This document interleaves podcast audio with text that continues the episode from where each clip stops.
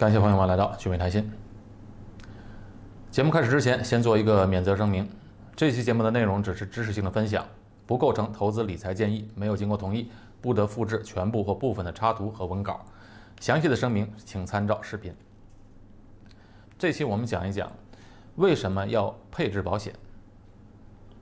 因为生活中啊，它充满了不确定性。谁能在二零二零年刚开始的时候预测到瘟疫的事情发生呢？那刚一开始的时候呢，专家们都认为三四个月疫情就能结束。那现在看来呢，还早着呢。低利率时代啊，各种固定收益的投资都在减少，银行存款利息也在降，股息分红在下滑。人的一生当中会经历各种危机，各种风险都能将家庭财富积累轻易归零。如何破解呢？我今天就来讲一下，在新加坡如何配置保险，如何利用保险来规避风险，并且能够使自己的财富保值增值。保险它属于安全性的资产，保险保险顾名思义，也就是家庭资产中风险管理的担当，扮演的就是家庭财富保护神的角色。大家看到保险的品种啊五花八门，眼花缭乱。保险的确种类挺复杂的，而且不可能在一期节目中能讲清楚，所以我只把大概的作用和大的类别跟大家分享。保险啊，它分为保障类，主要是包括意外险、医疗险、重疾险和定期寿险；年金类包括养老金、终身年金，还有起传承作用的终身寿险。保险和投资的连接类产品。那新加坡它是一个国际金融中心，自然这里的保险品种齐全，而且性价比也很有优势。那保险的本质啊，它就是转嫁风险，将家庭的风险转嫁给保险公司，由保险公司承担风险，条件是我们付一小部分的保费。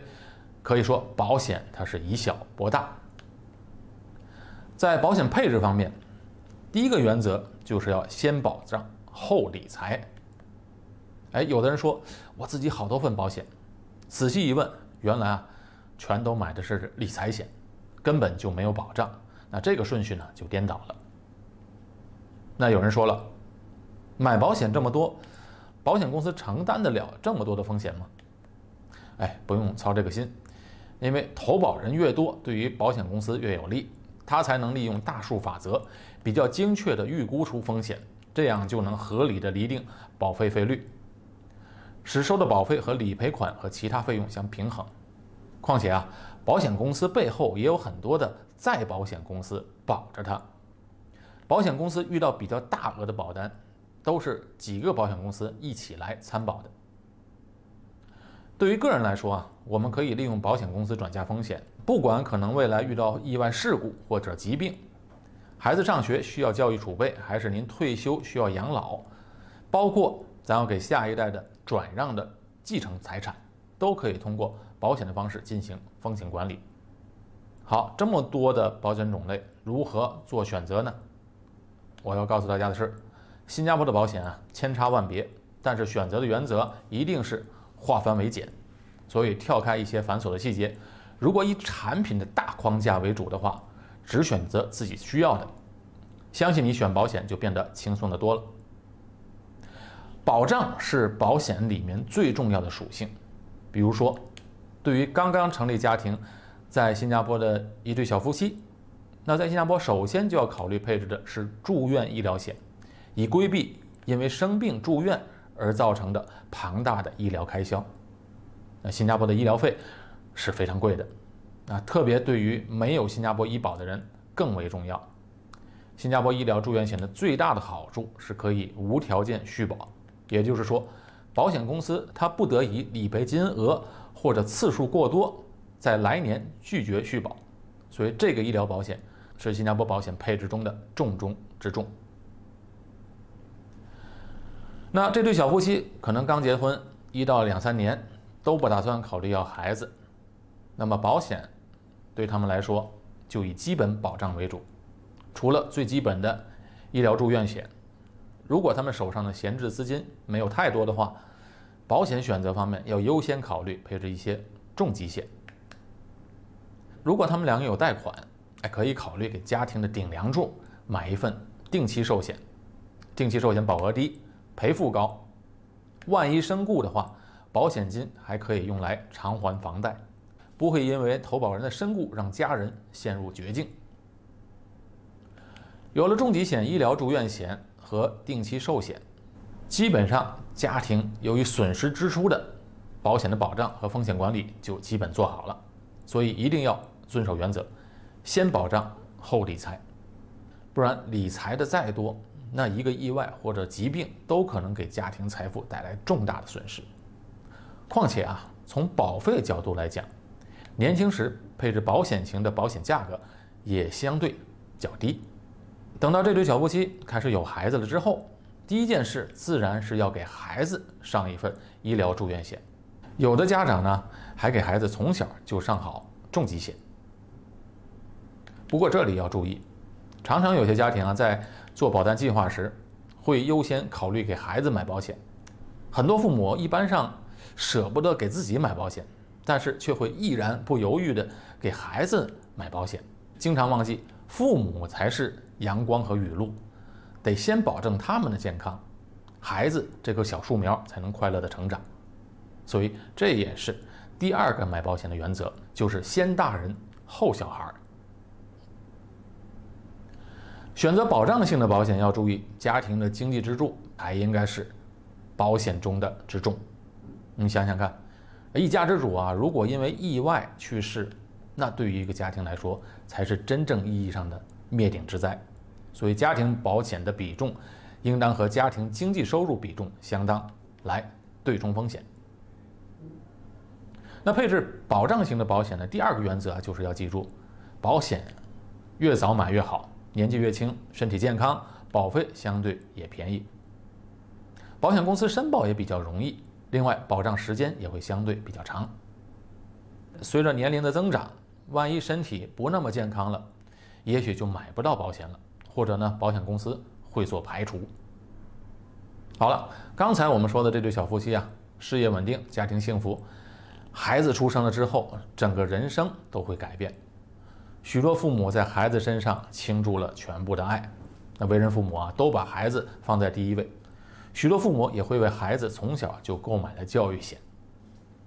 教育险虽然从收益角度来说可能并不是很高，但是它呢具有强制储蓄和理财的功能。有人说了，那我自己本身买股票的收益比这个要高，那我还为什么要配置这个呢？但是这家庭资产配置原则，一个是分散，另外也要有确定性的收益，所以最好给孩子教育储备。不要投资到风险高的产品，这笔钱是绝对不能损失的。那利用教育险可以为孩子的教育发展保驾护航。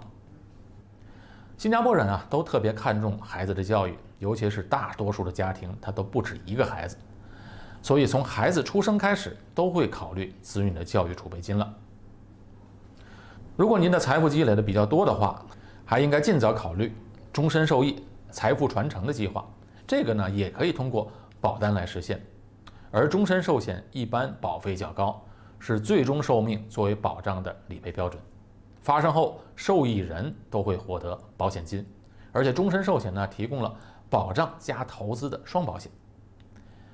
一般上，在新加坡终身寿险有新币和美金两种选择。哎，有人啊一听到这财富传承这个词儿，就会觉得是特别有钱的人才去做的事情。其实不然，财富传承，中产家庭就可以规划了，而且关键是啊，可以利用保险的杠杆作用，给子女的将来留下稳定性的、比较高的财富保障。哎，听到这儿，我们总结一下，保险做的事儿就是风险管理，它可以管理三大风险：第一，损失性的风险管理，避免因为疾病或意外导致的医疗费用或者收入减少。而引发的损失。第二类叫做支出性的风险管理，也就是为未来做规划，包括年金、教育、养老问题的经济规划和财务规划。第三个就是所有性的风险管理，包括财富传承以及资产保全方面的规划。人生的每个阶段都有不同的规划和风险挑战，不同的保险类别有利于我们对抗社会的。各种风险。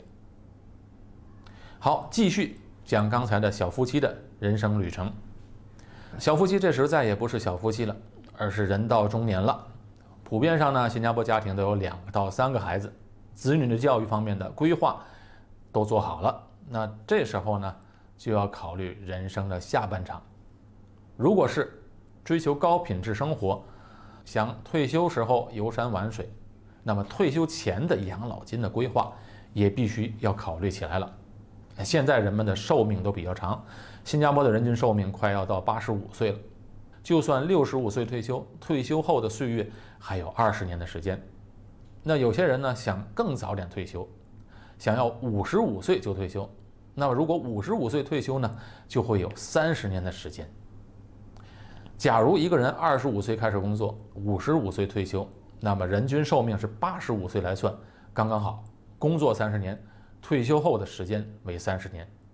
那您想，等于是工作时三十年的收入。要用六十年才行，赚钱的时间段少，花钱的时间段长，所以啊，尽早做好退休规划是非常重要的。不做好规划的结果，就是要一直工作下去，不能退休。不管是哪一个国家的退休金制度，都只能维持基本的生活开销。如果想要高品质的退休生活，一定要尽早做好规划。那以上的内容挺多的，有人肯定在想。要注意的事情这么多，从哪里开始下手呢？哎，其实我们讲的内容啊，十几二十分钟，但是已经贯穿了那对小夫妻的一生。提早做好准备，一点点规划是来得及的，是不难的事情。而且这个事情又特别重要，千万不要因为生活工作忙碌就把最重要的事情给忽略了。财务规划的原则要注意几点，很容易记。第一，人寿保险要足够保障十年的年收入。